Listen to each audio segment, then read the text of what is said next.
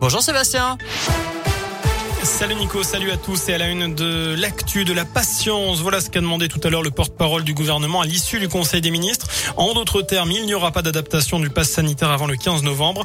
L'heure de lever toutes les mesures et contraintes n'est pas venue. Voilà ce que dit Gabriel Attal. Il en a également profité pour indiquer que les soignants sont désormais appelés de façon non obligatoire à recevoir une troisième dose de vaccin. Un chiffre à retenir également, 44 euros, c'est le prix fixé pour effectuer un test PCR pour les personnes majeures non vaccinées sans ordonnance. 22 euros pour un test antigénique.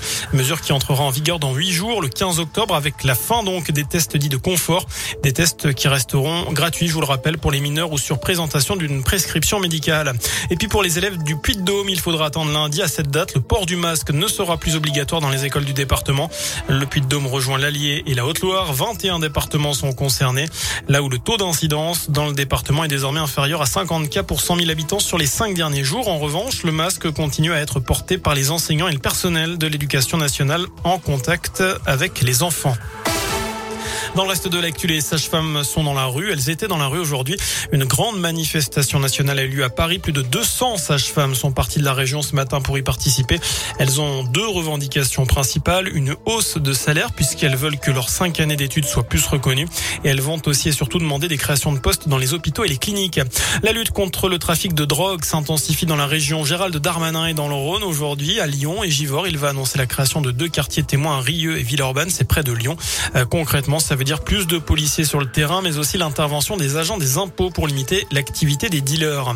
Une question désormais dans ce scoop info. Êtes-vous gêné par le bruit au travail? C'est la question du jour sur radioscoop.com alors que l'association Journée nationale de l'audition publie aujourd'hui une étude sur le bruit à l'occasion de la semaine de la santé auditive au travail.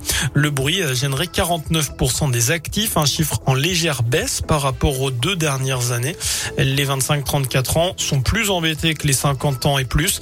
Hommes et femmes sont quasiment égaux. La catégorie professionnelle la plus victime du travail, du bruit au travail, pardon, ce sont les ouvriers, loin devant les cadres.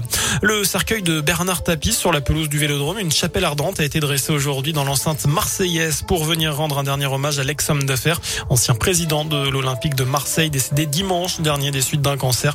Ses funérailles seront célébrées demain dans la cité phocéenne. On termine ce scoop info avec un mot de foot, l'heure des retrouvailles pour la première fois depuis la demi-finale du Mondial 2018. L'équipe de France affronte la Belgique ce soir, c'est à Turin. Demi-finale cette fois de la Ligue des Nations. Ce sera à partir de 20h45. Le vainqueur rejoindra l'Espagne euh, qui euh, s'est imposée face à l'Italie hier soir. Score final de buts à 1. Voilà pour l'essentiel de l'actualité. Passez une excellente fin de journée en notre compagnie.